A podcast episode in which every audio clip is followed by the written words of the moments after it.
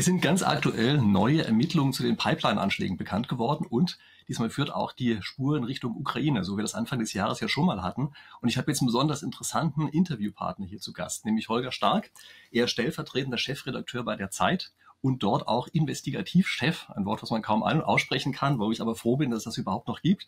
Und er war derjenige, der Anfang des Jahres diese Spur, die überhaupt erstmalig Richtung Ukraine und zu so der Yacht geführt hat, bekannt gemacht hat.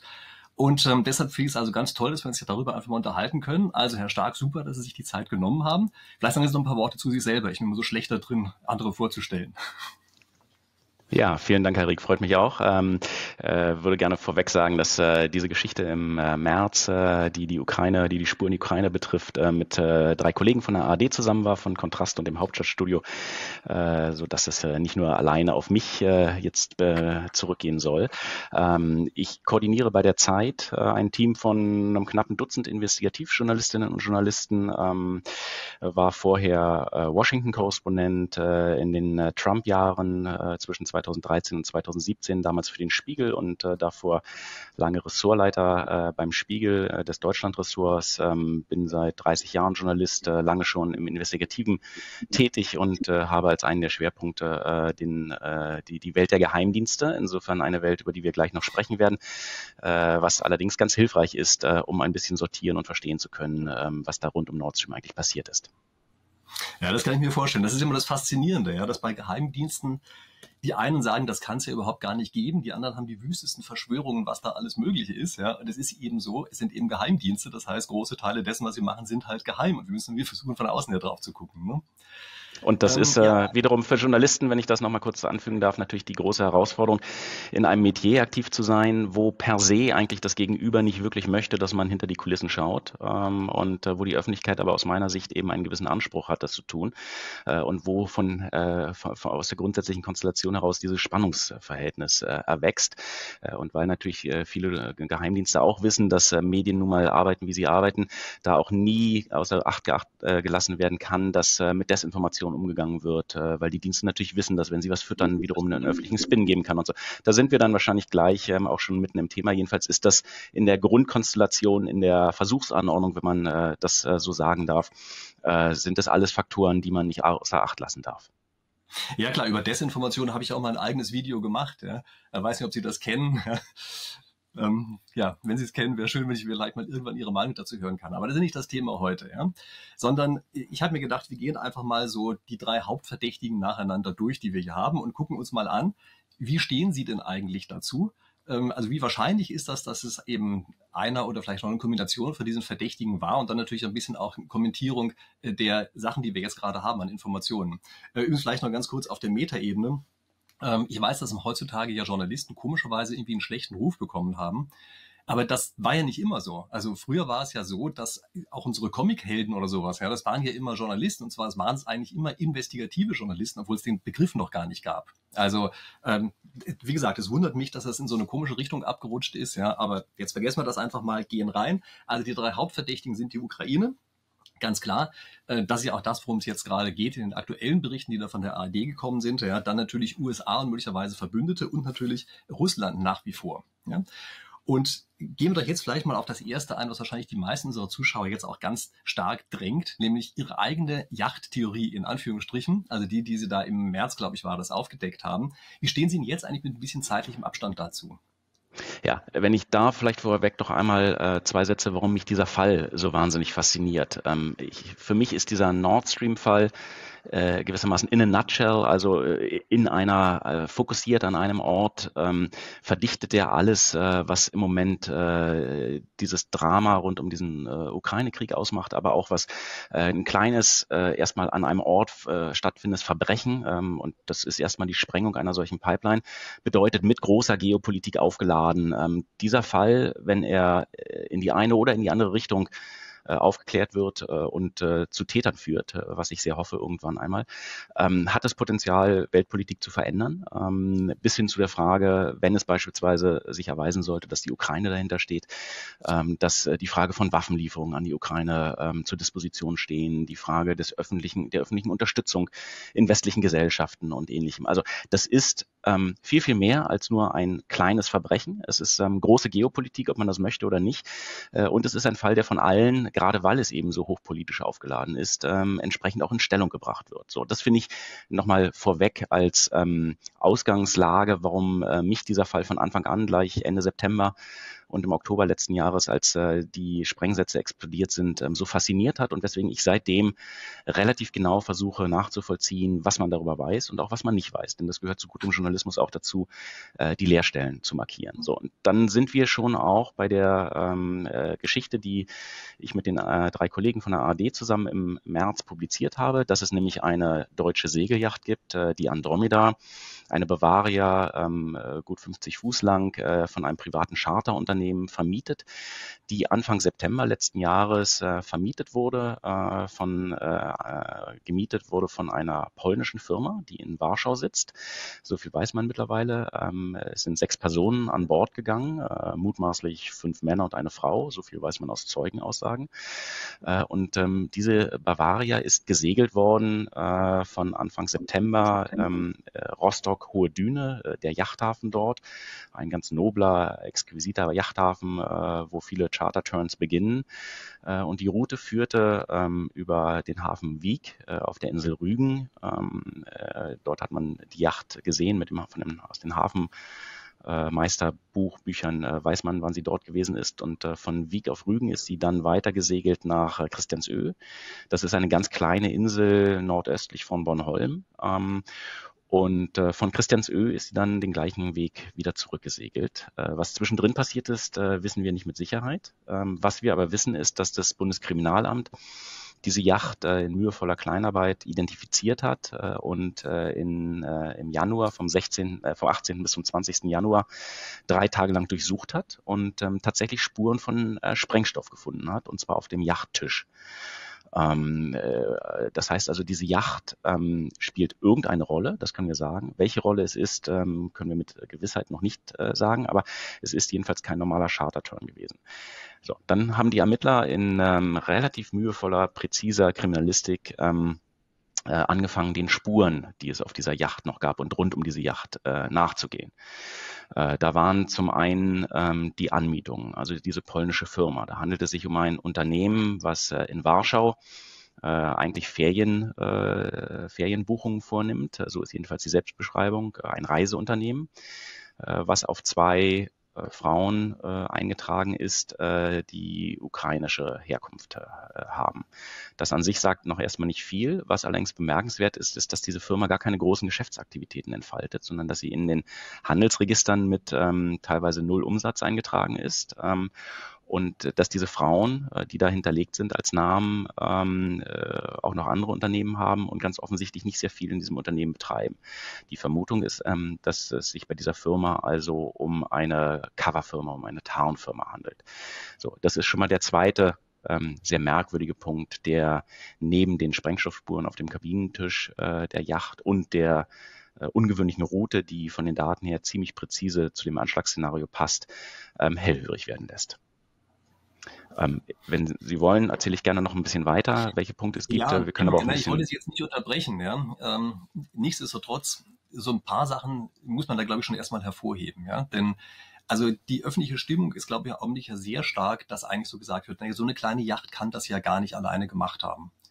Und ich glaube, dass da ein Missverständnis vorliegt. Also vielleicht können Sie das auch nochmal aufklären, ja, denn Sie sagen ja nicht, die Yacht hat das alleine gemacht und die hat riesige Minen gelegt oder weiß ich, was immer da erforderlich ist, sondern was Sie ja sagen, ist erstmal nur, es sieht sehr stark danach aus, dass diese Yacht irgendetwas damit zu tun hat mit den Anschlägen. Was sie damit genau zu tun hat, das wissen wir natürlich nicht. Ich glaube, das ist doch die wesentliche Message, die Sie eigentlich haben, oder?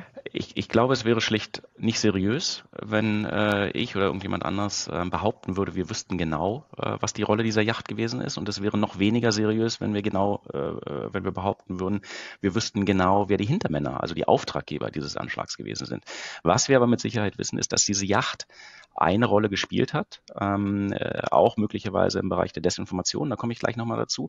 Ähm, es gibt aber noch einen weiteren, äh, ein weiteres Puzzlesteinchen in diesem, in diesem großen äh, Rätsel und das sind ähm, äh, die Pässe. Äh, diese Yacht ist angemietet worden, so wie man sich beispielsweise auch ein Auto mietet, äh, in dem ein Pass hinterlegt wird. Man braucht für das Mieten, Chartern einer solchen Yacht auch einen Segelführerschein. Das heißt also, es sind ähm, mehrere ähm, Identitäten hinterlegt worden bei diesem deutschen Yachtcharterer und ähm, die Identitäten, die dort präsentiert worden sind, die Reisepässe und Identitätskarten, haben sich als sehr professionelle Fälschung herausgestellt. In einem Fall geht es um eine bulgarische Identität, in einem zweiten Fall um eine rumänische Identität. Ähm, beide ähm, total gefälscht und äh, in sehr professionellem Stile. Ähm, das reduziert natürlich auch schon mal den Kreis der potenziellen Akteure, weil es nichts ist, was man im Frankfurter Hauptbahnhof äh, ähm, hinter den Gleisen irgendwo kaufen kann, wie ein Tütchen Drogen oder so, sondern das sind Leute, die erkennbar Zugang zu einer ähm, professionellen Struktur von Fälschungen ähm, hatten. Ähm, nun wissen wir mittlerweile durch die akribische Kleinarbeit. Hm? Ja, also wenn ich Bitte. kurz äh, zwischenfragen darf, ja, mit diesen Fälschungen. Also was Sie sagen ist, dadurch, dass diese Fälschungen so gut sind, können wir relativ sicher sein, es sind Profis, also wahrscheinlich ein Geheimdienst. Aber ich möchte mal auf die Pässe an sich äh, zu sprechen kommen. Also es war eine Zeit lang, wurde ja gesagt, es wurden Pässe gefunden. Und da habe ich mich, glaube ich, selber auch ein bisschen verwirren lassen durch. Denn ich habe mir natürlich vorgestellt, das wäre so wie die Geschichte, die beim World Trade Center erzählt wurde, ja, dass da plötzlich also Pässe auf der Straße rumliegen, was ich ja bis heute noch eine ganz skurrile Geschichte halte. Aber so ist es ja überhaupt gar nicht. Sondern es gibt ja offenbar diese Pässe nicht im Original, sondern die wurden hinterlegt, weil man, wenn man eine Yacht anmietet, sich eben irgendwie legitimieren muss, ausweisen muss. Das heißt also, sie hatten Zugang oder die Ermittler hatten Zugang äh, zu den Kopien davon. Ja? Das ist ja, glaube ich, erstmal die wichtige Aussage. Und ähm, die, ähm, diese etwas höhnischen Bemerkungen, die man im Augenblick die ganze Zeit liest, ja, wo gesagt wird, ja, Pässe gefunden, haha, was ich ja selber auch eine, gerade für ein Codewort dafür gehalten habe, dass es nicht echt sein kann. Das ist ja nicht so, sondern es ist ein völlig plausibles Szenario. Was jetzt natürlich noch ein bisschen offen bleibt, ist die Frage, woher weiß man denn eigentlich, wie gut die gefälscht sind, wenn man nur Kopien hat? Vielleicht gehen Sie darauf nochmal kurz ein. Ja, also ich bin äh, kein Kriminalist ähm, äh, und habe diese Sachen mir nicht im Original angucken können. Deswegen ähm, kann ich Ihnen die Frage, mit welchen, an, an welchen Merkmalen exakt ähm, das festgestellt worden ist, ähm, en Detail auch nicht so sagen. Aber es ist genau wie Sie sagen, diese Pässe lagen da nicht äh, auf dem Kabinentisch ganz offen herum.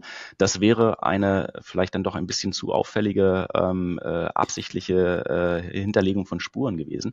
Ähm, nun muss man auch dazu sagen, dass dieser Fall, wie wirklich wenig, wenig andere ähm, Verbrechen und, äh, und, und, und auch politisch ähm, aufgeladene äh, Anschläge, ähm, äh, ich würde sagen, funktionalisiert wird von Leuten, die da rein interpretieren und lesen wollen, was ihnen ohnehin in den Kram passt. Also das ist von wirklich verschiedenen politischen Richtungen ähm, so aufgeladen und in Stellung gebracht worden, dass es extrem schwer gewesen ist, wie in wenig anderen Geschichten, dann einen nüchternen und kühlen Blick drauf zu behalten. Ähm, das geht von Leuten, die unbedingt wollen, dass es, ähm, dass die CIA der Täter gewesen ist ähm, und die sagen, ähm, das ist doch eine absichtlich gelegte falsche Spur. Der amerikanische Journalist Simon Hirsch beispielsweise ähm, hat diese Behauptung aufgestellt, äh, der im äh, Februar in einer großen Geschichte beschrieben hat, dass aus seiner Sicht die CIA dahinter steckt. Und der hält natürlich diese äh, Andromeda-Spur für eine Ablenkung.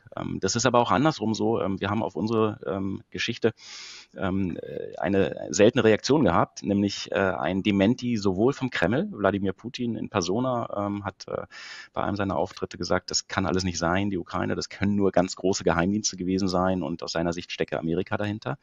Und wir haben eine, ein Dementi uns eingefangen äh, von äh, Wladimir Zelensky, dem ukrainischen Präsidenten, äh, und seinem Verteidigungsminister und seinem Sicherheitsberater, die allesamt gesagt haben, die Ukraine auf gar keinen Fall kann sie dahinter stecken. Das heißt also, man läuft, was auch immer man in dieser Geschichte publiziert, äh, in ein Sperrfeuer, so würde ich es nennen, von interessierter politischer Seite, ähm, wo dann solche Details wie die Frage, hat man Pässe eigentlich gefunden, physisch, lagen die da rum, ähm, was, äh, wie gesagt, vielleicht ein bisschen sehr äh, äh offenkundig äh, absurd gewesen wäre. Oder ist es so, wie ich sagte, bei einer Anmietung eines Autos, wo man eben auch seinen äh, Führerschein hinterlegen muss, beziehungsweise einen Personalausweis als Sicherheit schon. So ist es eben auch im Bootcharter so. Und ähm, jedenfalls sind diese Personen, ähm, so wie sie in den äh, Dokumenten dort da benannt sind, ähm, existieren nicht. Ähm, es sind offensichtlich gefälschte äh, Personen. Äh, das Interessante ist, dass die deutschen Ermittler gerade dabei sind, äh, die Identitäten dahinter ähm, nachzuvollziehen. Äh, offensichtlich auch auf ganz gutem Wege. Äh, bei mindestens einer Person ähm, soll es gelungen sein. Wieso, wie soll das denn möglich sein, wenn es solche Personen gar nicht gibt? Naja, nun sind ähm, bei gefälschten Pässen ähm, häufig dann auch äh, zumindest die Fotos echt, ähm, damit äh, in dem Moment, wo Dokumente präsentiert werden, das nicht so sehr auffällt. Ähm, dann gab es äh, Kameraüberwachung. Äh, zum Beispiel ist der Hafen von Rostock-Hohe-Düne ähm, äh, ganz grundsätzlich äh, wird er wird von Kameras überwacht, äh, sodass es Aufzeichnungen gab. Es gab ähm, Zeugenaussagen von Leuten, die beispielsweise beobachtet haben wollen, dass das Material an Bord der Andromeda äh, von einem weißen Transporter mit einem polnischen Kennzeichen angeliefert worden ist. Ähm, und so setzt sich in ganz klassischer ähm, Kriminalistik äh, dann doch ein Bild zusammen mit vielen verschiedenen Anfassern. Äh, es sind DNA-Spuren in der Kabine an, der, an Bord der Andromeda gefunden worden. Ähm, und so lassen sich dann doch, wenn man die Dinge übereinander legt, zumindest ein paar Sachen herausfinden. ich glaube, da das heißt, ist einfach auch deutsche Kriminalistik irre gut. Genau. Ähm, zumindest in einem Fall steht der Verdacht im Raum, dass ein ukrainischer Soldat äh, unter einem falschen Namen äh, mit einer, ähm, ein, einem gefälschten Personalausweis, ich glaube aus Rumänien in dem Fall, äh, aufgetreten sein soll und möglicherweise an Bord dieser Yacht gewesen ist. Ähm, das ist natürlich eine weitere Spur, die jedenfalls in Richtung der Ukraine zeigt. Okay.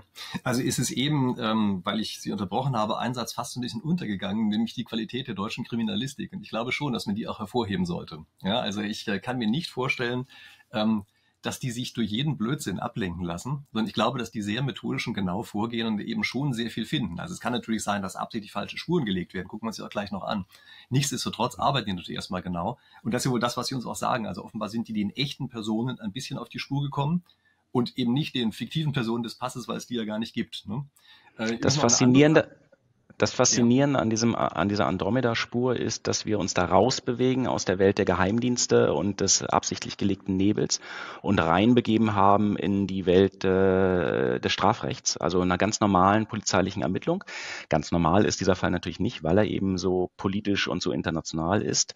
Und trotzdem ist dieses ein Ermittlungsverfahren, was bei der Bundesanwaltschaft in Karlsruhe geführt wird äh, und wo das Bundeskriminalamt und die Bundespolizei mit den Ermittlungen beauftragt sind.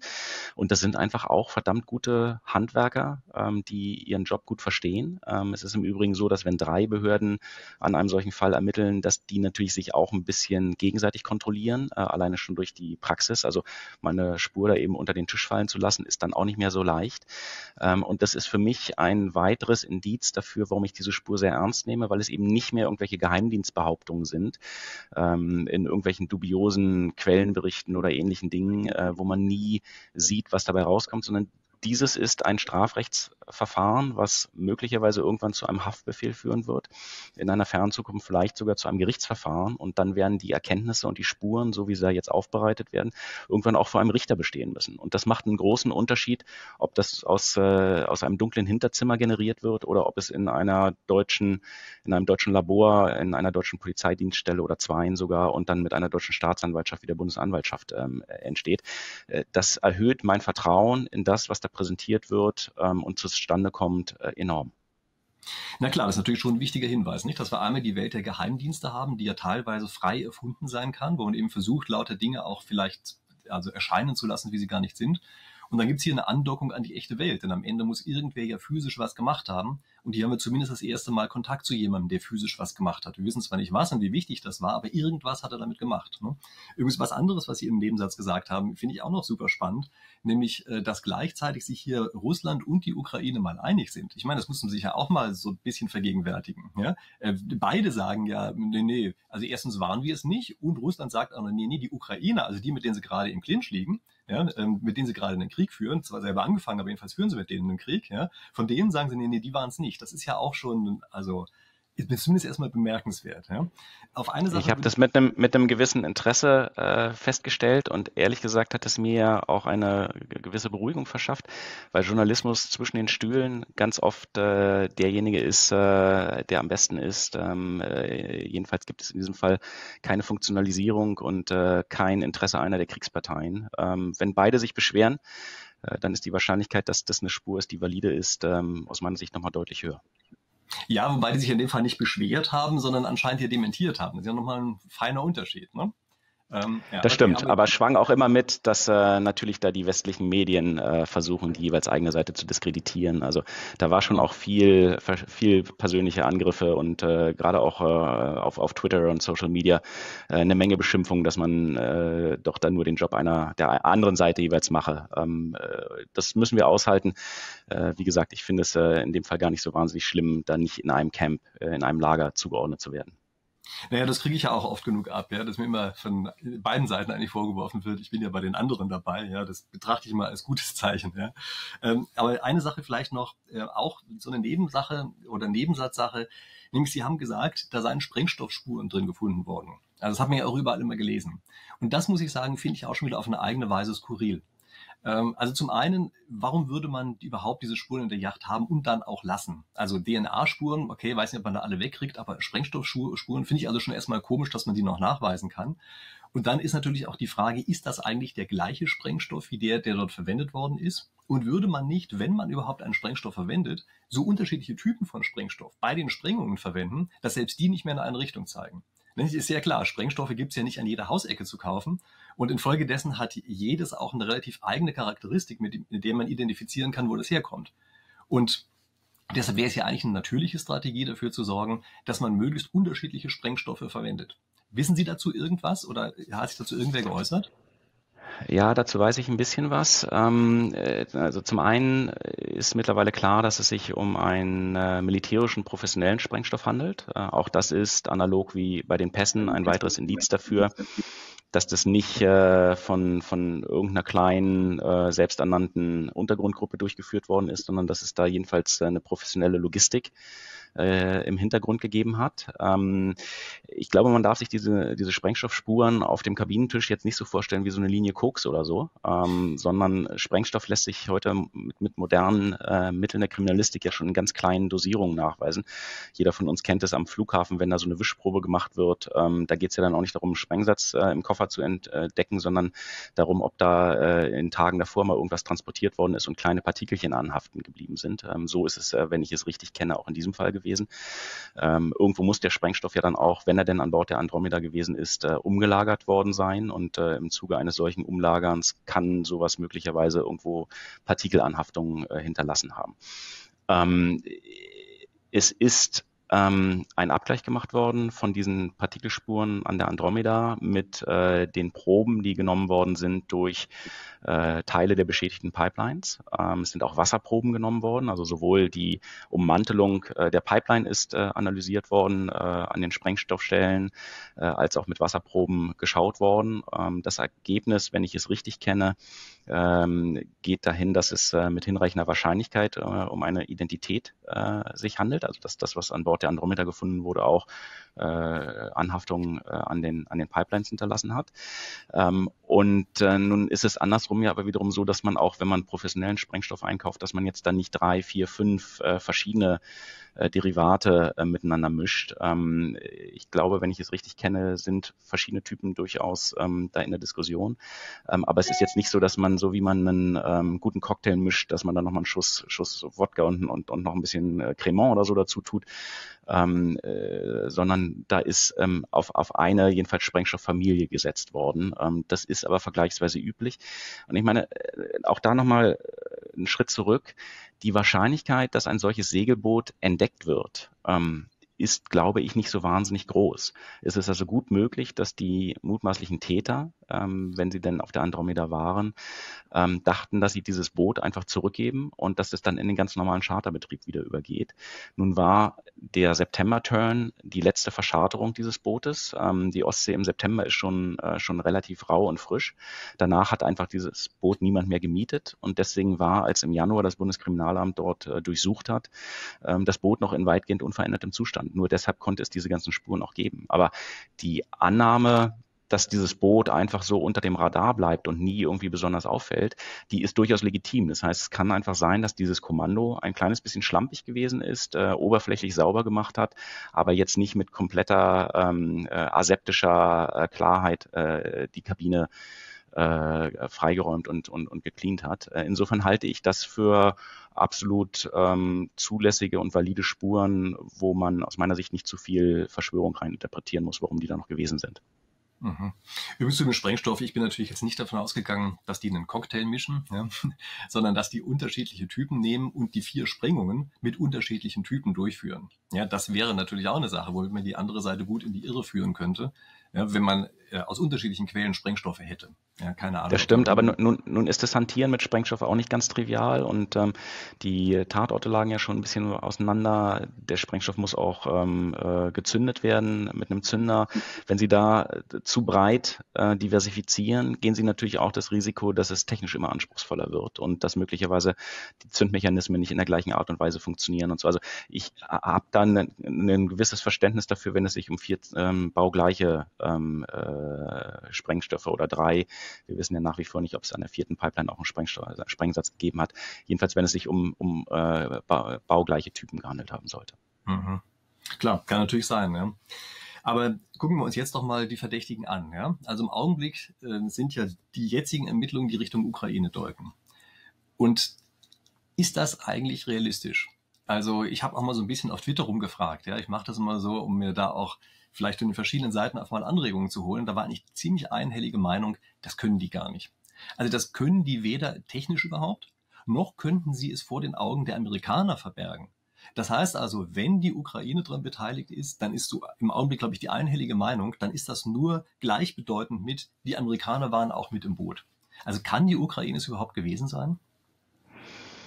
Naja, schauen wir doch mal, was in den vergangenen Monaten sonst noch so geschehen ist. Dann gucken wir uns beispielsweise die Sprengung der Kertschbrücke ähm, an, die auf der Krim. Oder schauen wir uns die Anschläge an, beispielsweise auf Darina, äh, Daria Dugina, ähm, die Tochter des äh, russischen Nationalisten äh, Alexander Dugina ähm, äh, im, im, russischen ähm, Kernland. Ähm, die, da ist eine Autobombe gewesen, äh, ferngezündet offensichtlich, ähm, die äh, Darian Dugina getötet hat, äh, inmitten von Feindesterritorium.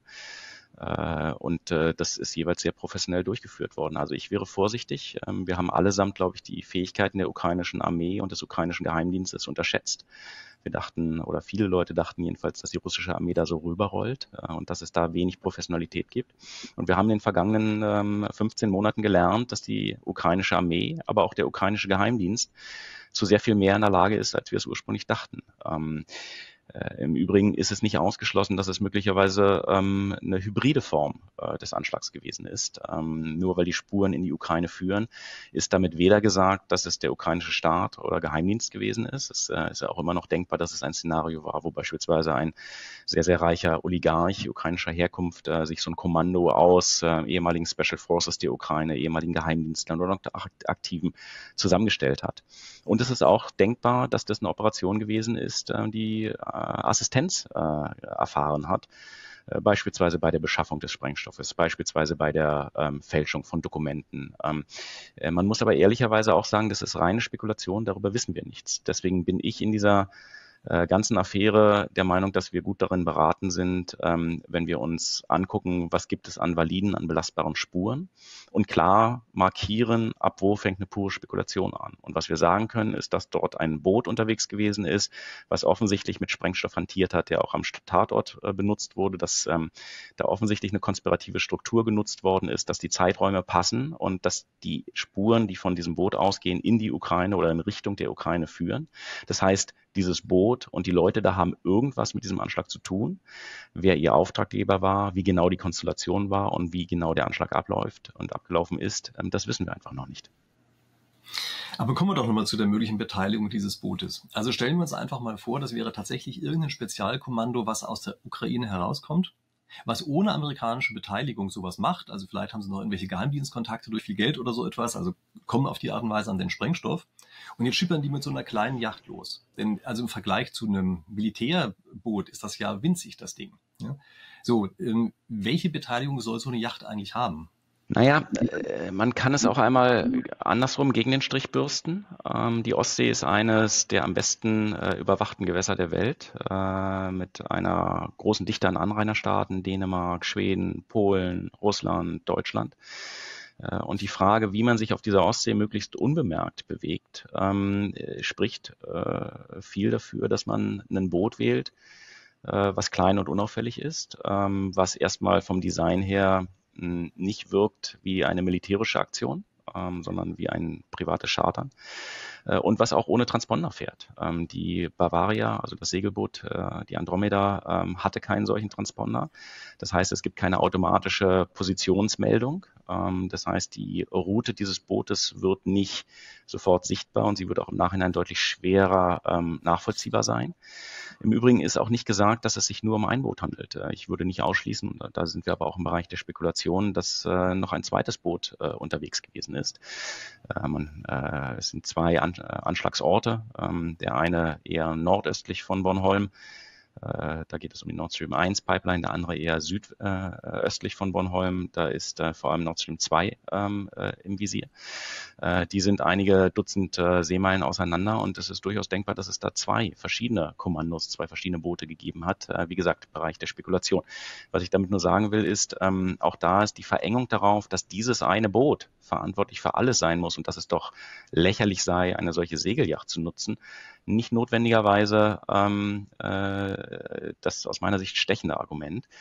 Ähm, nun ist da immer darüber geredet worden, dass alleine die, ähm, äh, das Gewicht und die Größe des benötigten Materials, also wir reden über die äh, Tauchflaschen, äh, wir reden über den, äh, sonst, das sonstige Equipment, wir reden ähm, über Sprengstoff und ähnliche Dinge, dass das so ein Boot überfordern würde. Ähm, äh, das ist zugegeben ähm, ein äh, Argument, äh, mit dem man sich auseinandersetzen muss. Ähm, ich würde nur als Gegenargument einmal auch anführen, äh, diese 500 Kilogramm äh, an Sprengstoff, ähm, die da immer in der Diskussion waren, die pro Sprengsatz gebraucht werden, die sich also summieren bei vier Sprengsätzen oder mindestens dreien auf 1,5 ähm, bis 2 Tonnen. Ähm, die funktionieren, wenn wir die ähm, Sprengwirkung berechnen, die sich in Äquivalent äh, zu TNT berechnet oder jedenfalls in diesem Fall angegeben worden ist. Wenn es sich aber um einen effizienteren Sprengstoff, einen militärischen Sprengstoff handelt, äh, der nicht TNT ist, dann ist es durchaus möglich, dass es auch entsprechend weniger an Volumen und an Gewicht an Sprengstoff benötigt hat. Und dann ist immer noch auch der Faktor der, äh, dass diese, Sprengst äh, diese ähm, Röhren Nord Stream 1 wie 2 in Teilen ja noch mit Methangas gefüllt waren, äh, die nochmal, das nochmal einen verstärkenden ähm, Effekt hatte. Das heißt also, die Sprengkraft, die da immer berechnet wurde und angegeben wurde mit Äquivalent zu 500 äh, Kilogramm TNT, kann im wirklichen Leben deutlich geringer gewesen sein, äh, was auch hieße, dass es weniger Volumen und weniger Gewicht an Bord äh, einer solchen Segelyacht sein. Ich will damit nur sagen, auch da ist die Welt aus meiner Sicht ein kleines oder die Gemengelage ein kleines bisschen komplexer und komplizierter und nicht so simpel vom Tisch zu wischen, wie das ähm, öffentlich in der einen oder anderen Reaktion danach gegangen, äh, geschehen ist. Also ich hatte ja mal einen Sprengstoffexperten bei mir auf dem Kanal, der aufgrund sehr früher Bilder versucht hat rauszukriegen, was denn überhaupt nur möglich sein kann. Und der hat gesagt, das Schadensbild deutet sehr stark darauf hin, dass man das nicht mit kleinen Sprengladungen machen kann. Und wenn ich das richtig verstanden habe, dann sagt der auch, dass da Gas drin ist. Das ist völlig unbedeutend, weil es unter Wasser ist. Da kommt ja kein Sauerstoff dran. Das heißt also, wir können nicht davon ausgehen, dass die Explosion sich durch das vorhandene Gas fortsetzt, sondern er sagt, man braucht das schon als Sprengkraft, die da ist. Also so wie ich das damals verstanden habe, sagt der eigentlich, man braucht dafür richtig große Dinge. Und zwar so groß, dass man die auch nicht einfach mal als Taucher runterpaddeln kann, sondern da braucht man eigentlich Gerät für, um das unten richtig installieren zu können, zumal hier die Tiefe auch nicht so ganz wenig ist. Das ist ja nicht was, wo man einfach mal runtertaucht. Ähm, ein paar hundert Kilo hinlegt und dann wieder hochpaddelt. Ja, also da braucht man mehr Gerät, so war ich zumindest ähm, dessen Aussage. Ich bin äh, weder Profitaucher noch äh, Sprengstoffexperte und da wie Sie auch angewiesen darauf, äh, dass äh, Spezialisten ähm, das klug bewerten. Ähm, es gibt da sehr viele unterschiedliche Stimmen dazu. Ich kenne diese, die Sie eben angeführt haben. Ich habe mich mit einem äh, Kampfschwimmer unterhalten, der sagt, ähm, absolut machbar, auch mit äh, relativ kleinem äh, äh, kleine Ausstattung und kleinem Gerät. Ähm, es gibt Leute, die die Auswirkungen des Methangases in den Röhren mit einfaktorieren und äh, berechnet haben und zu anderem Ergebnis kommen.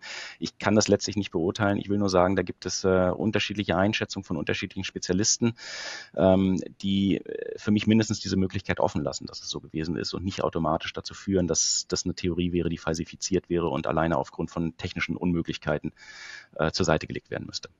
Okay, also ich würde es für mich selber mal so zusammenfassen, dass ich sage, also irgendeine Beteiligung dieses Bootes ist sehr wahrscheinlich, wirklich sehr wahrscheinlich. Ob das Ablenkung war, ob das die Anschläge selber waren oder ob das irgendeine Hilfsgröße für die Anschläge war. Das kann ja auch noch sein, ja, dass man mit einem unverfänglichen Boot da lang gefahren ist, um den anderen, die Großen, den Rücken freizuhalten oder Informationen geben zu können. So, das kann ja auch noch sein. Ja. Das heißt also, die Art der Beteiligung kann sehr unterschiedlich sein. Das macht ja das Faszinierende an diesem Fall aus, dass nach wie vor wirklich eine Menge an Szenarien und äh, Varianten denkbar sind, dass wir aber mit der Andromeda äh, und da bin ich bei Ihnen, das erste Mal eine Spur haben, von der wir mit relativ hoher Sicherheit sagen können, dass sie etwas mit diesem Plot zu tun hat, auch wenn wir im Detail noch nicht sagen können, was genau. Äh, spielen wir einmal ähm, dieses äh, berühmte False Flag Szenario kurz durch, also das ähm, Szenario, eine falsche Spur in eine falsche Richtung zu legen, ähm, um in eine andere Richtung äh, den Verdacht zu lenken. Das hätte in diesem Fall schon irre professionell geschehen müssen. Ähm, äh, das hätte ja praktisch direkt äh, im September schon geschehen müssen. Äh, das Bundeskriminalamt hat die Andromeda bereits im Januar durchsucht. Ähm, das heißt also, das komplette Setting mit den falschen Pässen, äh, mit den DNA-Spuren, mit den Sprengstoffspuren, mit der polnischen Firma ukrainischen Hintergrunds, die die Anmietung gemacht haben. Das alles hätte ähm, gleich im September platziert werden müssen. Äh, und es hätte, ähm, man hätte darauf bauen müssen, dass die deutschen Ermittler da irgendwie drauf kommen, um im Januar, ähm, als äh, noch niemand überhaupt wusste oder äh, als noch kaum Theorien so richtig öffentlich auf dem Markt waren, als auch die CIA-Theorie noch gar nicht publiziert war. Schon im Januar hätte dieses Boot irgendwie dann den deutschen Ermittlern in die Hände fallen müssen. Ähm, auch da wiederum nach meinem Stand im Übrigen kriminalistische Kleinarbeit und kein nachrichtendienstlicher Hinweis, so höre ich es jedenfalls, der zu diesem Boot geführt hat. Ähm, das heißt, es müsste auch da schon ein ganz ungewöhnlicher Zufall gewesen sein, dass die deutsche Polizei selber auf dieses Boot gestoßen ist. Ähm, und äh, wenn Sie mit Kriminalisten reden, die sagen, ja klar, man kann schon mal eine falsche Spur legen, äh, eine E-Mail versuchen äh, zu fingieren, man kann ein Handy mal an einen Tatort mitnehmen und sich da einloggen, um digitale Spuren zu hinterlassen. Man kann auch mal ein paar Haare irgendwo hinterlassen, um, um einen DNA, eine DNA-Spur zu legen. Aber einen solchen Blumenstrauß an Dingen, die zu faken, ähm, ist erstens sehr schwer. Da muss man sehr, sehr gut und klug planen. Und der zweite interessante Punkt ist ja, trotz allem sind es Spuren. Es sind nämlich Spuren, die irgendwo hinführen die im Zweifel zu dieser polnischen Firma führen, die zu den Personen führen, die diese Firma besitzen, die möglicherweise zu Geldspuren nochmal, äh, Geldströmen nochmal führen, die zu äh, eventuell diesem ukrainischen Soldaten führen und so. Und das ist ähm, am Ende also alles etwas, was auch Ermittler, selbst wenn es jemand absichtlich hinterlegt äh, haben sollte, irgendwo hinführen und von da aus gibt es dann immer wieder neue Anfasser und weitere Spuren. Also das ist ein riskantes Spiel, was trotz allem möglicherweise nicht in der Sackgasse landen wird, sondern irgendwo hinführt. Ähm, und deswegen bin ich so optimistisch optimistisch und,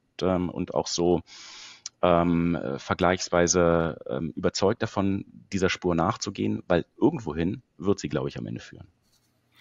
Naja, jetzt muss ich Sie an Ihre eigenen Worte erinnern. Geheimdienste sind halt auch ziemlich gut. Also, das sind nicht nur die deutschen Ermittler, sondern die Gegenseite natürlich auch. Und mal im, mal im Ernst, mal angenommen, Sie hätten so ein Riesending geplant. Würden Sie nicht auch schon gleich von Anfang an das Legen falscher Spuren mitplanen? Also ich glaube, das gehört doch da wahrscheinlich auch zu deren Handwerkszeug mit dazu. Ja, jetzt kann ich wahrscheinlich keinen Geheimdienstler einladen, der mir da mal ein paar Sachen zu erzählt. Da wäre nämlich nicht mehr lange geheim. Ja, aber das sollte mich sehr wundern, wenn die da in der Richtung nicht auch von Anfang an das als Teil des Planes behandeln würden. Man muss natürlich ein bisschen Absolut. Natürlich durch Absolut. Film sind wir natürlich mhm. gewohnt, dass da immer der Riesenplan dahinter steht und der natürlich auch mal aufgeht dann irgendwie. Ja, so verrückt der auch sein mag. Das ist in der echten Welt wahrscheinlich nicht immer so. Aber dass die falsche Spuren von Anfang an auch gelegt haben, das halte ich für sehr wahrscheinlich. Und es den deutschen Ermittlern irgendwie zuzuspielen, das glaube ich ist auch möglich. Also da wird man schon irgendeinen Weg finden, dass das unauffällig in deren Hände fällt, wenn man das denn will. Aber natürlich, Sie haben recht. Immer das Problem, dass man auch gleichzeitig damit natürlich echte Spuren legt. Also muss man schon dafür sorgen, dass die wirklich ins Nichts münden. Da will und kann ich Ihnen äh, gar nicht widersprechen. Ähm, das ist ähm, ganz definitiv möglich. Äh, andersrum wissen wir aber auch, dass Geheimdienste immer wieder Fehler machen. Ähm, das gilt äh, für die CIA, wie es auch für die russischen Geheimdienste gilt. Sie erinnern sich an die Videoaufnahmen des Giftgasanschlags auf äh, Herrn Skripal äh, bei London, wo wir auf einmal die Agenten durch U-Bahn-Überwachungsbilder laufen sehen. wir erinnern uns an den Mord im kleinen Tiergarten an dem georgischen Dissidenten, wo der Auftragskiller des russischen Geheimdienstes dann in einem Gebüsch beim Umziehen erwischt worden ist. Ähm, also in dieser Welt passieren auch immer wieder Fehler. Mm, und das ist das, was mich so vergleichsweise optimistisch macht. Hier sind so viele Spuren vorhanden, dass die irgendwas an Erkenntnissen erbringen werden. Ja klar, das kann natürlich sein, ja, dass dann vielleicht zu clever war oder eben tatsächlich nicht clever genug und irgendein Fehler gemacht ist. Ne? Also das hat mich auch mal wieder verwundert, auf welcher Ebene dann tatsächlich Geheimdiensten auch Fehler unterlaufen. Also das ist ja schon wieder auch auf eine eigene Weise verblüffend. Aber es ist klar, wenn man so viel so ein Zeug macht, irgendwo muss einem ja mal ein Fehler unterlaufen. Ja? Das ist ja eben gerade anders als in den Filmen, wo das immer alles smooth durchläuft. Ne? Aber gucken wir uns doch jetzt vielleicht mal den anderen Verdächtigen an, der ja auch mal als großer Elefant im Raum steht, nämlich USA. Also da gibt's immer diesen schönen Spruch, mal angenommen, man kommt zu einer Mordszene und da steht einer, der das in der Vergangenheit häufiger mal gemacht hat, der die Fähigkeit dazu hat, dessen Colt noch raucht, der ein Motiv hat ähm, und behauptet aber da hinten ist der andere, der wäre es gewesen. Und das wird ja im Augenblick immer so ein bisschen über die USA gesagt. Ja? Das, ähm, und ja, ich glaube, wir können da überall den Haken dran machen. Also die haben ein Motiv, die haben die Fähigkeit und so weiter und so weiter. Ähm, wie stehen Sie dazu? Wie schätzen Sie die Wahrscheinlichkeit ein, dass die es wirklich waren? Also die CIA hat ähm, in der Vergangenheit, wie Sie ganz zu Recht sagen, äh, dutzendfach bewiesen, äh, dass sie für solche Aktionen immer zu haben ist, äh, bis hin zu Mordanschlägen auf äh, Staatsoberhäupter. Wir erinnern uns alle an Lateinamerika, ähm, Südamerika äh, und die politischen Morde, die die CIA dort begangen hat. Also wir müssen nicht darüber reden, dass es ähm, die Kapazitäten und auch den politischen Willen in Amerika gibt, äh, solche Operationen durchzuführen, wenn man der Meinung ist, dass es den eigenen Zielen äh, nützt. Ähm, ich bin ein kleines bisschen skeptisch bei der Frage, warum die Amerikaner zu diesem Zeitpunkt eine solche Operation hätten durchführen sollen. Äh, zu einem Zeitpunkt also, wo äh, die Europäer, insbesondere die Bundesregierung, ähm, abgerückt war von Nord Stream, äh, nach langem, langem Zögern, wie wir alle wissen, ähm, aber wo es ein öffentliches Bekenntnis gab, darüber kein Gas mehr zu beziehen, wo Nord Stream in gewisser Weise tot gewesen ist. Äh, und wo mir jedenfalls nicht originär einleuchten sollte, warum zu einem solchen Zeitpunkt es noch nötig ist, Nord Stream in die Luft zu sprengen, bei dem äh, erheblichen Risiko, dass eine solche Operation äh, in feindlichen Gewässern oder jedenfalls weit entfernt von, von heimischen Gewässern mit sich bringt. Aber nehmen wir mal an, ähm, ja, die CIA. Hm. Also ich glaube nicht, dass das ein Argument ist, was wirklich unterschätzt wird. Ja, das ähm, wird immer so getan, ja, die haben das Motiv und das Ganze, was wir eben runtergerasselt haben. Aber in der Tat, sie hatten in dem einen konkreten Augenblick hatten sie für meine Begriffe dieses Motiv eigentlich nicht mehr. Und man darf auch was anderes nicht vergessen. Da bin ich mir nicht sicher, ob das eher europäisches oder äh, amerikanisches, ein amerikanischer Wunsch sein kann, nämlich die Möglichkeit zu sagen, wir heben die Sanktionen auch wieder auf. Also das ist ja auch eine Karotte, die man eigentlich im Grundsatz noch hätte normalerweise und sagen könnte, jetzt passt auf, mit dem Krieg, ihr habt euch ein bisschen verzockt und wir auch, ein Schwamm drüber und alles ist wieder gut und wir nehmen euer Gas, wenn ihr jetzt einfach abzieht. Also ich überspitze mal ein bisschen, ja, das wird man so natürlich nicht hinkriegen, aber so vom Grundsatz her. Und diese Möglichkeit nimmt man sich ja auf einmal selber. Und da ist mir nicht klar, ob das die eigene strategische Position wirklich verbessert oder verschlechtert. Also es kann natürlich sein, dass sie sie verbessert. Ja, einige Leute sagen ja, die Amerikaner haben das deshalb gemacht, weil sie den Europäern nicht trauen. Ja, weil die glauben, die würden irgendwann weich und um dafür zu sorgen, dass sie nicht weich werden können, deshalb haben sie das gemacht. Das ist ja natürlich auch eine Geschichte, die man erzählen kann. Ja? Aber man merkt jedenfalls, dass diese Motivlage überhaupt nicht so eindeutig ist, wie sie von vielen Leuten dargestellt wird. Ja, das, glaube ich, ist immer das, was man als wichtige Message im Hinterkopf behalten sollte. So, Klammer zu. Und ich habe Sie unterbrochen. Ja, jedenfalls wäre das Risiko für die Amerikaner zu diesem Zeitpunkt äh, erheblich gewesen, ohne da besonders viel zu gewinnen. Und diese Option hätte man sich für später immer noch offen halten können.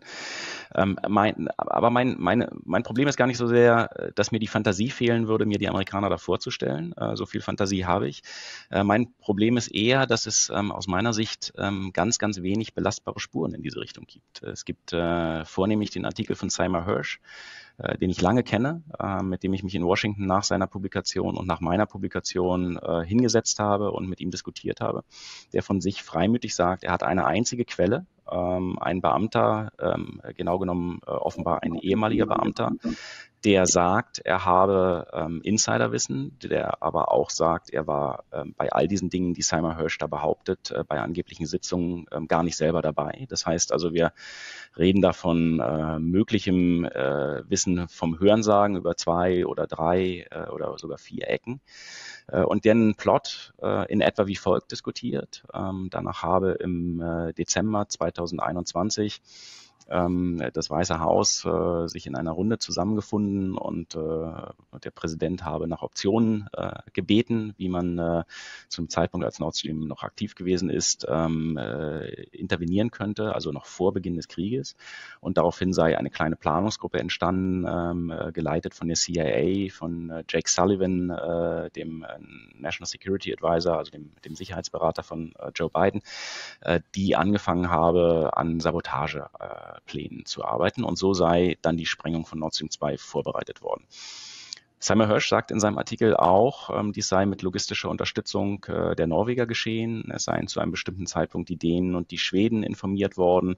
Es seien schlussendlich äh, amerikanische Navy-Kampftaucher gewesen, die die Operation durchgeführt hätten von einem äh, norwegischen äh, Kampfschiff äh, der Alterklasse ähm, und ähm, dies sei bereits geschehen äh, im Juni 2022 im Rahmen einer NATO-Übung der Baltic Operations, BaltOps 2022, äh, äh, so, so lautet der Name dieser, dieser Übung. Und dann sei schließlich im September von einem norwegischen äh, Militärflugzeug äh, eine Sonarboje abgeworfen worden, die dann diese Sprengsätze, die im Juni Monate vorher dort deponiert worden seien, äh, gezündet hätten.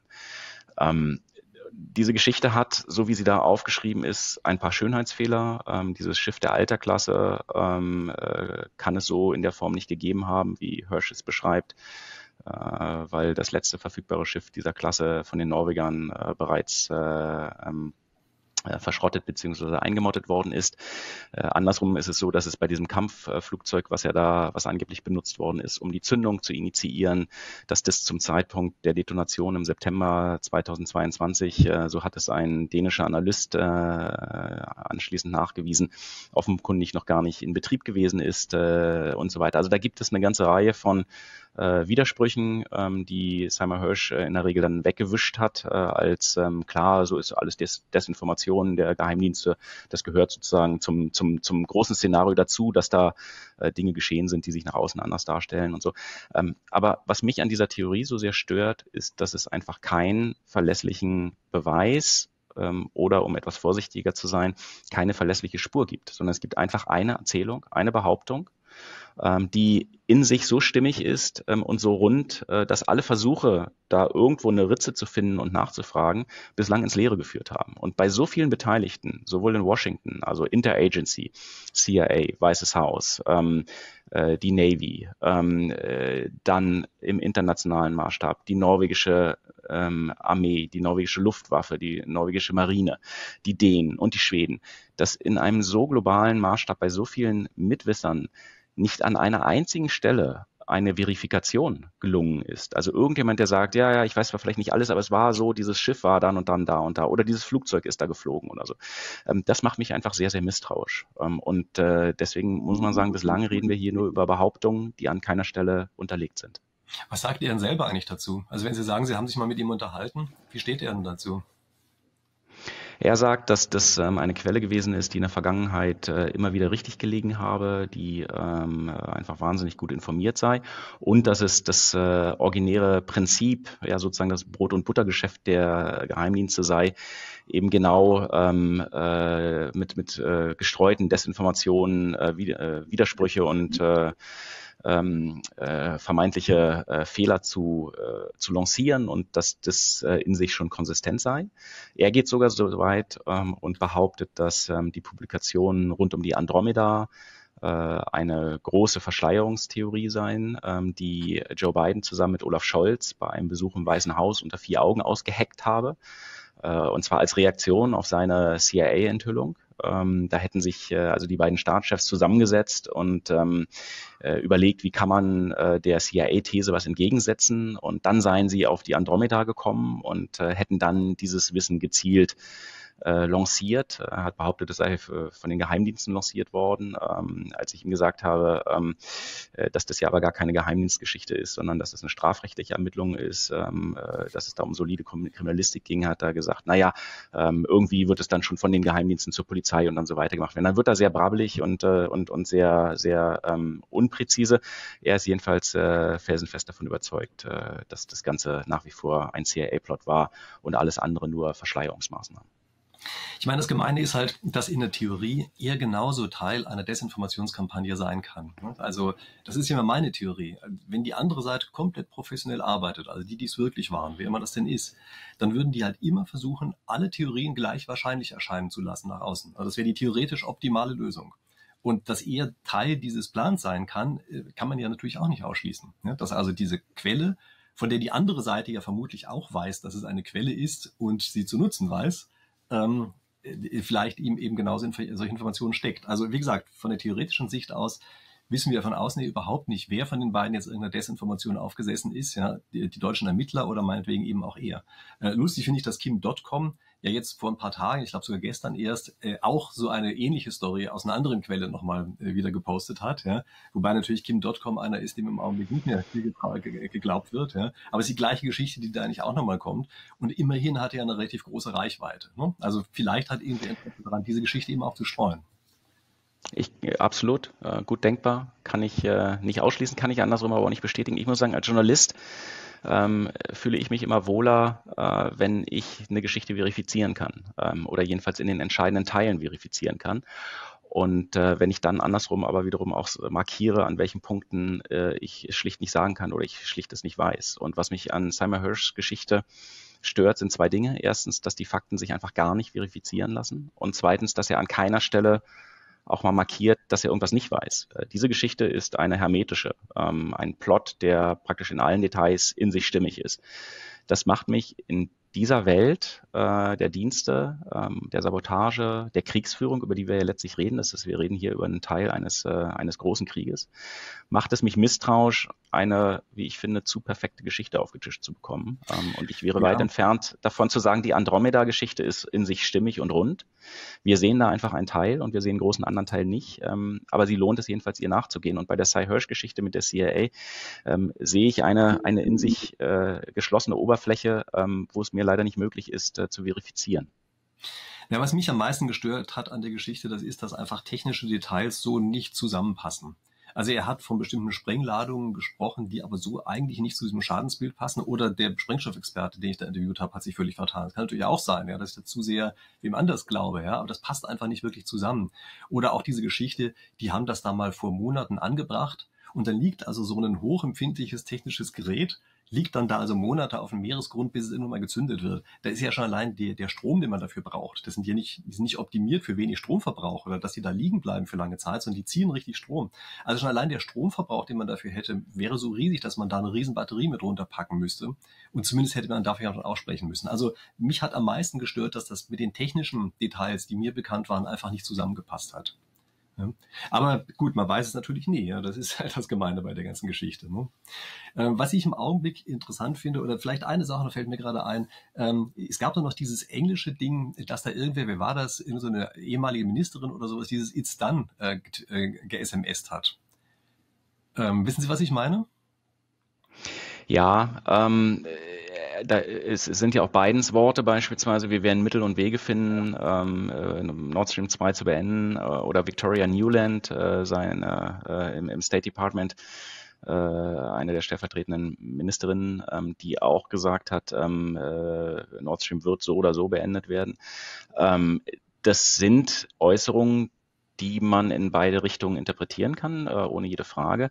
Wenn man allerdings äh, eine Weile lang in Amerika gelebt hat, äh, wie ich das habe, dann weiß man auch, dass die Amerikaner gerne diese sehr markige Sprache ähm, pflegen, insbesondere wenn sie ähm, auch ein bisschen drohen wollen, äh, eine Kulisse, Drohkulisse aufbauen wollen. Ähm, also dieses, ähm, wir werden so oder so Wege finden, kann man einfach vielfältig interpretieren. Äh, Cy Hirsch passt es natürlich sehr gut in sein Narrativ. Ähm, das montiert er auch ganz, ganz klug und geschickt in seinem Text. Ähm, ich würde allerdings äh, daraus nicht ableiten, ähm, dass das äh, sich linear auf so eine militärische Operation bezieht. Ja, also ich finde, das ist auch wirklich eine Fehlinterpretation. Also ich habe mir dieses Video mal in ganzer Länge angeguckt. Es gibt ja aus verschiedenen Kamerawinkeln auch verschiedene Aufnahmen und eben nicht nur diesen einen Ausschnitt. Und das ist für meine Begriffe relativ klar, dass es eine Drohung Richtung Deutschland ist. Die sagt, wir werden schon Mittel finden. Mit anderen Worten, wir treten euch so lange in den Hintern, bis ihr keine Lust mehr drauf habt. Ja, ich denke, das ist relativ klar in diesem Kontext, auch dass Scholz da in der Nähe steht und sowas. Ja, das ist, würde ich im Wesentlichen mal als eine politische Drohung Richtung Deutschland interpretieren. Also diesen Satz jetzt als eine rein militärische Geschichte auszulegen, ähm, das halte ich also für eine mögliche, aber nicht für die wahrscheinlichste Interpretation. Ganz abgesehen davon übrigens auch, wenn Sie sagen, äh, diese eine äh, Quelle gibt's da, die behauptet, es sei so eine Special Task Force in die Welt gesetzt worden, äh, mit der man so, eine, so einen Plan ausführen kann. Selbst wenn es diese Task Force geben sollte, heißt das ja noch lange nicht, dass sie es auch gemacht haben. Also die Amerikaner haben sicherlich solche Sachen einfach in der Schublade liegen. Bin ich mir relativ sicher, dass sie für die verschiedensten Sachen einfach Pläne in der Schublade haben, vielleicht auch schon teilweise vorbereitet gar nicht mit der Absicht, es auszuführen, sondern einfach nur, damit es fertig ist, falls man es brauchen könnte. Sollte mich sehr wundern, wenn es so etwas nicht gäbe. Das heißt also, selbst wenn es diese Taskforce wirklich gegeben haben sollte, wäre das immer noch nicht genug Nachweis, so komisch es klingt. Ja? Und ich weiß, so ist es. viele haufenweise Kommentare kriegen, ich sei ein Plappermaul für die USA oder sowas, aber äh, man muss sich einfach klar machen, das ist eben nicht so klar. Ja? Andererseits, was mir im Augenblick auffällt, das ist dadurch, dass diese Yachthypothese in Umlauf gekommen ist, habe ich den Eindruck, dass sich das Stimmungspendel ganz stark gegen die USA gerichtet hat. Also vorher habe ich unter meinen Videos ungefähr gleich viele Kommentare bekommen, wie die Russen waren und die Amis waren Und nach dieser Yachtgeschichte ist eigentlich alles nur noch in Richtung gegangen, ist doch klar, dass die Amerikaner waren. Also offenbar wird diese Yachtgeschichte wahrgenommen von der Öffentlichkeit als ein Ablenkungsmanöver, was gezielt von den Amerikanern gesteuert wird. Oder sehen Sie das auch so? Das ist ähm, ganz erkennbar so. Ähm, ich habe selten so viele Shitstorms abbekommen wie nach der Publikation dieser Geschichte, obwohl ich in äh, meiner Geschichte über die Andromeda oder über die Spur äh, von der Andromeda ähm, in Richtung Ukraine äh, überhaupt nichts gesagt habe zu der Theorie von Simon Hirsch oder der Frage, ob die Amerikaner möglicherweise dahinter stehen könnten. Ähm, ich würde es noch nicht mal ausschließen, dass es, wie Sie äh, vorhin gesagt haben, Herr Rieck, ähm, möglicherweise ein amerikanisches Mit Mitwissertum gab oder vielleicht eine Part partielle Assistenz, äh, wenn wir über den Sprengstoff reden oder über Passfälschung oder ähnliches. Wie, pure Spekulation, weiß ich nichts drüber, ähm, würde ich aber nicht ausschließen.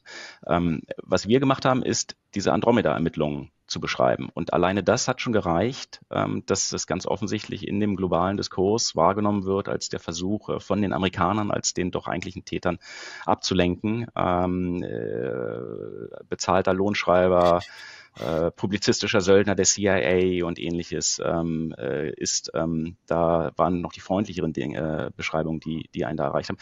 Ich muss sagen, äh, das ist schon ein bisschen bizarr. Ähm, wer sich mit meiner Biografie auseinandergesetzt hat, weiß, dass ich äh, 2010 die WikiLeaks-Depeschen ähm, äh, von, von, von, von den Amerikanern, äh, die beschrieben haben, wie der Krieg in Afghanistan und der Krieg in, in dem Irak abgelaufen ist, äh, die geheimen Tagebücher und der, die diplomatischen Depeschen, die damals Chelsea Manning an WikiLeaks äh, lanciert hat, der das damals beim Spiegel äh, publizistisch mitverantwortet hat. Ähm, und wer in meinen Lebenslauf schaut, der weiß, dass ich äh, beteiligt war an der Enthüllung, dass die NSA Angela Merkels Handy ab, überhört, abwacht, überhör, ähm, überwacht und abhört. Ähm, ich glaube, ich habe wirklich eine ganze Menge an Geschichten gemacht, die sich mit den Machenschaften der amerikanischen Dienste und der amerikanischen Regierung beschäftigt haben. Diese Vorstellung, dass das mal ebenso quasi per Anruf ähm, äh, funktionieren würde, da so eine Geschichte zu schreiben, weil die Amerikaner gerade ein bisschen Ablenkung brauchen, äh, weil die CIA zu sehr im äh, Visier steht, ähm, die ist äh, irgendwas zwischen lächerlich und traurig. Sorry to say. Ja, wobei, glaube ich, da die meisten nicht davon ausgehen, dass sie dann mal eben angerufen werden von Herrn Biden ähm, sondern dass man ihnen die Informationen eben so zuspielt, dass sie in großer Naivität darauf reinfallen und dann eben was ganz anderes erzählen als das, was offensichtlich ist. Ich glaube, das ist eher die sozusagen die gängige Meinung, die dazu im Raum steht. Ja, dass es völlig offensichtlich ist, es gibt nur die eine Lösung, Amerika war es und alles andere muss falsch sein. Ja, weiß ich nicht, weil eben unplausibel oder so. Ja? Also bin ich im Augenblick auch erstaunt darüber, wie viele Leute sich so festbeißen darauf, dass man es so genau wisse. Ja, und die plausibelste Erklärung ist für meine Begriffe die, dass gesagt wird, ob das jetzt die Ukraine war oder die USA, ist eigentlich das Gleiche, weil die Ukraine das niemals ohne die USA gemacht hätte. Und ich glaube, das hat schon was für sich, dieses Argument. Ne? Also kann ja sein, dass es überwiegend von der Ukraine ausging, die aber vorher den Amerikanern Bescheid gesagt haben und gesagt haben, hier, wir machen das und ein bisschen Sprengstoff ja auch nett oder so in dem Stil. Ja, und das wird dann eben den wobei, wobei ich, wobei ich da nochmal darauf verweisen würde, dass beispielsweise die Anschläge äh, die es in Russland gegeben hat, äh, der erwähnte auf Darina Dugina ähm, und, und andere, ähm, äh, ohne Wissen der Amerikaner, jedenfalls nach meinem Kenntnisstand, gelaufen sind. Und als die Amerikaner davon ähm, erfahren haben, sie großen ähm, Druck auf die Ukrainer entfaltet haben, ähm, das sein zu lassen, äh, um den Krieg nicht äh, jenseits des ukrainischen Territoriums zu exportieren. Was ich damit nur sagen will, ist, äh, es kann so sein, wie Sie sagen, ähm, dass es dann eine amerikanische Beteiligung gegeben hat. Ich kann das schlicht nicht ausschließen und ich traue das den Amerikanern, wie gesagt, äh, in vielen Konflikten zu. Wir haben aber an anderen Stellen in diesem Krieg auch erlebt, dass äh, die ukrainischen Interessen nicht deckungsgleich mit den amerikanischen Interessen sein müssen. Ähm, äh, wer sich mit den Pentagon Leaks beschäftigt hat, also diesen äh, Dokumenten, die ähm, ein 21-jähriger amerikanischer Soldat äh, nach und nach geleakt haben soll, äh, der wird auch sehen, dass es da beispielsweise Dokumente gibt, äh, dass der ukrainische Geheimdienst Anschläge ähm, auf russische Häfen plant. Ähm, und als die Amerikaner davon mitkriegen, sie alles dran setzen, den ukrainischen Dienst davon abzuhalten. Äh, am Ende, glaube ich, erfolgreich. Ähm, äh, auch da die Sorge, dass dieser Krieg äh, noch weiter eskaliert und ausweitet. Also da gibt es nicht notwendigerweise ähm, zwingend eine Interessenidentität äh, zwischen dem, was die Ukraine äh, tut und möchte, möchte und äh, dem, was die US-Regierung befürwortet. Klar, ich meine, es gibt natürlich noch ein Szenario, was zwar völlig verrückt ist, aber man muss ja auch Verrücktheiten hier in Betracht ziehen. Nämlich die Ukraine war es, die Amerikaner waren nicht im Spiel mit drin haben es aber rausgekriegt und haben dann gesagt, um Gottes Willen, wenn das rauskommt, ähm, dann ist ja hier ein Riesenchaos. Dann spielen wir jetzt lieber so, als wären wir es gewesen, auch wenn wir es überhaupt gar nicht waren, ähm, und sorgen dafür, dass in der Richtung noch ein paar Infos im Umlauf bleiben. Das kann natürlich sogar auch sein, ja, dass manchmal, wenn man überrumpelt wird, bleibt einem vielleicht gar nichts anderes übrig, als in einer solchen Situation eine gute Miene zum bösen Spiel zu machen. Halte ich jetzt nicht für eine sehr wahrscheinliche Theorie, aber das kann natürlich rein hypothetisch auch noch gewesen sein. Was ich zumindest sagen kann, vielleicht, äh, ähm, wenn wir dann auch so langsam zum Schluss kommen, aber so als, als äh, äh, kleinen, kleinen Punkt meinerseits noch, ähm, nach unseren Veröffentlichungen hat es einen irren Druck gegeben, äh, äh der im Wesentlichen aus Regierungskreisen entstanden ist. Ähm, massive Beschwerden darüber, dass wir diese Geschichte veröffentlicht haben. Ähm, wenn ich es richtig kenne, gibt es äh, äh, ein Ermittlungsverfahren äh, wegen des Verdachts des Geheimnisverrates. Ähm, also es gibt äh, jedenfalls äh, aufwendige Bemühungen herauszufinden, wie diese Geschichte an die Öffentlichkeit äh, gelangt ist ähm, wie es in wenig anderen Fällen so gewesen ist in der Vergangenheit. Diese Theorie, dass diese Geschichte lanciert worden ist, äh, um, um irgendwas äh, ganz entspannt in eine andere Richtung äh, zu lenken, deckt sich jedenfalls nicht mit meinen Erfahrungen und was, was in den Tagen und Wochen nach unserer Publikation geschehen ist. Mhm. Okay. Ja, gut, Sie haben eben schon angedeutet, Ihre Zeit scheint sich zu neigen. Haben Sie noch Zeit, dass wir noch einmal uns angucken, wie wahrscheinlich das ja. Russland dabei war? Oder? Absolut, ja, ja, machen wir noch klar. Na gut, dann, dann machen wir das mal noch. ja? Also sagen Sie doch mal Ihre Einschätzung, für wie wahrscheinlich halten Sie das Szenario jetzt eigentlich noch? Also auch das kann ich natürlich nicht ausschließen. Ähm, äh, wie wollte ich auch? Ähm, was ich allerdings weiß, ist, dass jedenfalls äh, deutsche Ermittlerinnen und Ermittler das für eher unwahrscheinlich halten, es in Teilen äh, für sich jedenfalls zumindest auch ausschließen. Da geht es um äh, ein ähm, Manöver, was die russische Marine im September vergangenen Jahres in der Ostsee gefahren ist, äh, die baltische Flotte der Russen äh, und ein Konvoi von sechs Kriegsschiffen, der sich dann äh, in der zweiten Septemberhälfte ähm, in der Nähe der späteren Anschlagsorte getummelt hat. Äh, insbesondere steht im Visier ein Schiff, äh, die SS 750, äh, die an Bord ähm, äh, so eine Art Mini-U-Boot hat, also wo am hinteren Teil des Schiffes ähm, so, ein, so ein kleines Mini-U-Boot ist, was dann mit einem Greifkram, äh, Greifarm ins Wasser gelassen werden kann.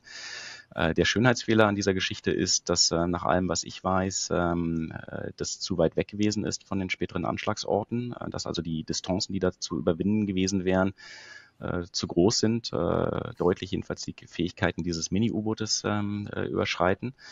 Äh, dann gibt es eine erweiterte Spekulation, ob möglicherweise ein äh, professionelles äh, russisches Kampf-U-Boot unter dieser SS 750 operiert hat, dass also praktisch diese, dieses Bergungsschiff an der Wasseroberfläche einen Cover für das U-Boot ähm, in der Tiefe auf Höhen von 60, 70 Metern dann äh, geboten hätte. Ähm, dafür gibt es allerdings auch kein wirkliches Indiz ähm, äh, oder jedenfalls keinen Beweis. Ähm, also nach allem, was ich kenne, ist es so, dass äh, die ähm, Ermittler, die sich äh, mit dem Ermittlungsverfahren beschäftigen, äh, diese Theorie verwerfen. Äh, der Generalbundesanwalt Peter Frank hatte, ich glaube, im Januar schon relativ früh in einem Interview gesagt, dass wenig für Russland spricht. Ähm, das gleiche sagen auch die Dänen und die Schweden, die sich damit befassen. Äh, und äh, mir leuchtet das jedenfalls auf Grundlage dieser, ähm, dieser äh, Belegführung äh, weitgehend ein. Äh, zumal man sagen muss, ähm, politisch betrachtet wäre es für alle Anrainerstaaten, insbesondere Deutschland, Polen, äh, Dänemark und Schweden, wahrscheinlich die unkomplizierteste aller Erklärungen. Äh, die Russen waren es, ähm, das sind eh im Moment die Schurken. Ähm, Deckel drauf, ähm, äh, der Schuldige ist gefunden ähm, und äh, politische Konsequenzen jedenfalls gäbe es nicht insofern, als dass man irgendwas in Frage stellen müsste, was an Gewissheiten ähm, bis, bis dahin existierte. Also das Russland-Szenario ist sicherlich das, was politisch am unkompliziertesten wäre. Umso mehr macht es mich hellhörig, äh, dass es von den allermeisten Beteiligten ähm, für unwahrscheinlich äh, erachtet wird oder sogar ausgeschlossen wird. Ja, ich finde es auch ziemlich unplausibel. Also ich sehe das nicht von der Interessenslage her. Ich habe eher das Gefühl, als würde das die strategische Position von Russland schwächen und nicht stärken. Also daher sehe ich das schon überhaupt gar nicht. Und dann gibt es ja auch diese Sache in dem UN-Sicherheitsrat, wo die Russen den Antrag gestellt haben, das soll international aufgeklärt werden und die ganze Welt dagegen stimmt. Ne? Also vier Ja-Stimmen oder irgend so, alle anderen äh, stimmen dagegen. Also da muss man dann schon sagen, das ist schon komisch. Also beides ist komisch. Ja? Dass die Russen die Aufklärung wollen, spricht natürlich stark dafür, dass sie es eben nicht waren. Ja? Und dass die anderen alle plötzlich sagen, nee, wollen wir nicht aufklären. Hm, naja, also das ist schon seltsam. Ja? Und ich kann das auch also kann ich kaum richtig einordnen, was das ist, ähm, außer natürlich, dass ein Indikator dafür ist, eine, der genug Einfluss hat, und wir wissen alle, es gibt nur einen, äh, wollte das eben, dass da keine Sache aufgeklärt wird. Ja?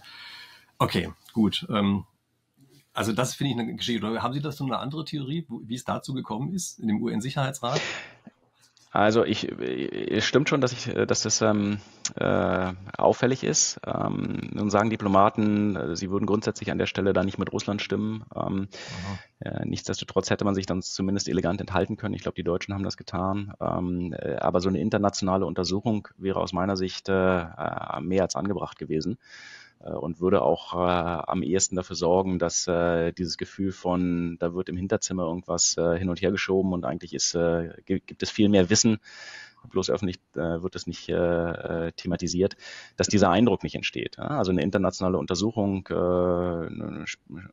ein Komitee, äh, wie auch immer, ein Sonderermittlungsrichter oder sowas, äh, wäre sicherlich die Instanz gewesen, ähm, die am allerersten diese ganzen vielen politischen Vorbehalte und Verschwörungstheorien, die kursieren, äh, hätte ausräumen können. Ähm, insofern finde ich persönlich es sehr schade, dass ähm, insbesondere äh, die USA, aber auch verschiedene andere westlichen Staaten sich dem verweigern. Das wäre echt ein Akt der Transparenz gewesen.